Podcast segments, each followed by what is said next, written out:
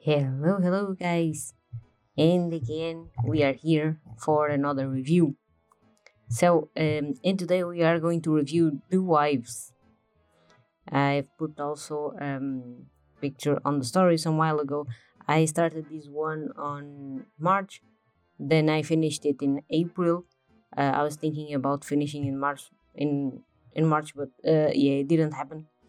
So um, it kind of uh, went pushed a little to April because it's about women and March, all that.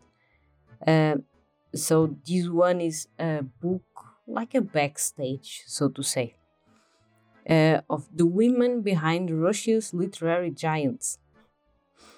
And uh, yeah, it's a nonfiction book. Um, it's going to to talk about the most uh, famous uh, women, like the, the wives of the the writers, the most famous ones, or some of the most famous. And every chapter has um, a small biography on each of these women.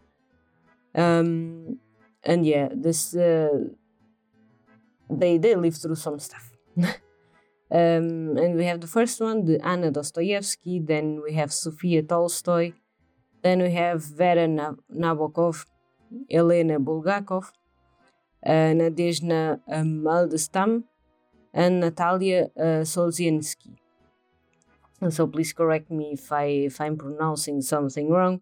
You know how it is that I don't speak Russian, but uh, I like Russian novels.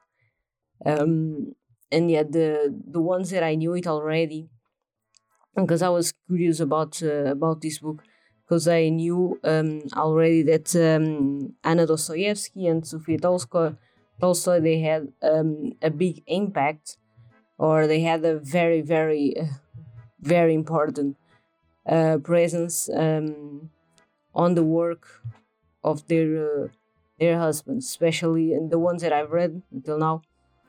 Uh, on the Anna Karenina, I knew that Sophia had a lot of um, work in the in the character also, and to talk with Tolstoy about it because uh, uh, sometimes he was not very, yeah, the Anna Karenina it was not a character like uh, that feminine and all that, and uh, she had to polish a little around.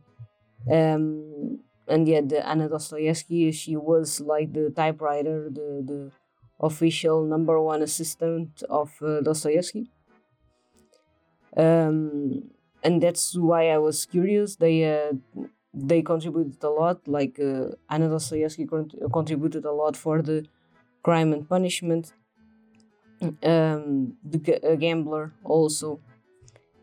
Uh, there were uh, books um, with her help for sure. Uh, I I am also curious to read The Gambler and uh, maybe um, the Brothers Karamazov and the Devils. Uh, but until now, I have read only the Crime and Punishment. Um, and yeah, they uh, they live through some stuff, especially these two two most uh, most known. Uh, like I have, I knew some stuff about the Elena Bulgakov when I was uh, researching for the Master and Margarita, because she was the number one inspiration for um, Mikhail Bulgakov uh, for the Margarita in the Master Margarita, and so I had some, I knew some stuff already, but about the Anna Dostoevsky and Tolstoy, it was uh, it was like uh, heartbreaking because um, uh, yeah they lived through some stuff because uh, yeah Dostoevsky he was a gambler uh, and living with a gambler is not the most yeah secure or stable life that you can have. And uh, Leo Tolstoy is a narcissist so that is that brings also implications if you live with uh, with a person with a uh, narcissistic personality and it's uh, it's a little difficult. Your, your life is not the easiest. So um, they live through some stuff and they are also written on this uh, uh small biography of each one of these women um, so the thing is that the editorial market at the time it was not that advanced um, like it was in England. For example, in Russia, uh, you didn't have um, this whole editor community, this whole editor professional, the the, the publisher, and uh, all those uh, people that uh, this uh, this biz, uh, this business around books and around publications that it was starting to get some development um, in the Victorian Regency age, and uh, they were living through the same era in Russia, but they didn't have not even the half of the um, advancement uh, in publishing that they had in England. Uh, so the editorial work was done by their wives, uh, like grammar revision, typing, because they wrote it by hand and then um, someone had to type it uh, uh, in a typing machine to give it to the to the newspaper uh, that was going to publish uh, in chapters or uh, to the publisher that was going to to publish the book but but at the moment they were going to um, like crime and punishment it was published in the um like in a, in a magazine in a newspaper where it was like chapter by chapter. And uh, they were made like that um and so that that demanded a lot of work and that demanded a full-time assistant for them.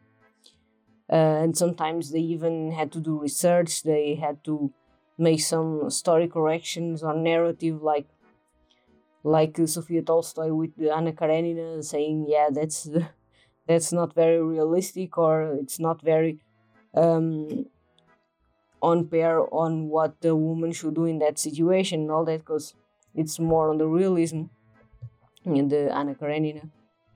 Um, and yeah, the the wife, uh, the wife of the writer, just took uh, the work, and she did uh, it herself, and uh, I think it comes from. Um, uh, like so to say, uh, this this old saying um, that behind a great man is a great woman, uh, and that is um, that's a little outdated and uh, in my opinion that should have never ever existed because uh, she was not behind someone she was uh, near him she was his partner. It, was it was his partner and it was not um, their uh, it was not their assistant or a free worker free labor work. It was not seen um, it should not be seen like that. Uh, she's the partner she's not behind a man. That's what i mean by it.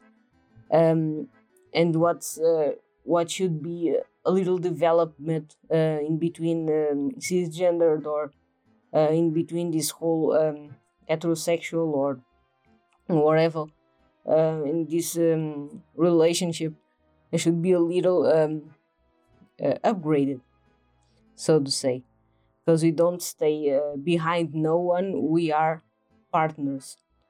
That's what I mean by that. Um, and yeah, uh, what I have also to say about the writing, uh, and that's why I gave it also uh, three stars on the Goodreads. Sadly, because uh, the written the written word it was not uh, it was not very good, and I gave it three stars because of the research, because it's very, very well researched by the author, and she made a, a very well, um, a very well done job on the on the research. But uh, the writing, it was like, uh, it was like I was um, just reading something from the Wikipedia or from a blog or something. It was not that involvement, that uh, biography or some related biography should uh, should give to you and it's not like the first uh, biography that i read i've i've read some autobiographical stuff like the obamas both i've read both uh, i've also read the um, shoe dog that it's the uh, nike owner the um, philip knight. His uh, his biography is also very interesting if you want to to read. Um, and yeah they were very very passionately um, written and uh, and very talked about and um, there were like biographies really serious biographies and uh, here it seemed a little empty so to say. It missed that really. I think it missed a little salt uh, to be a little more interesting. I think that that is why i took so long to read also because i read uh, one or read a little and then i was like oh, i don't know.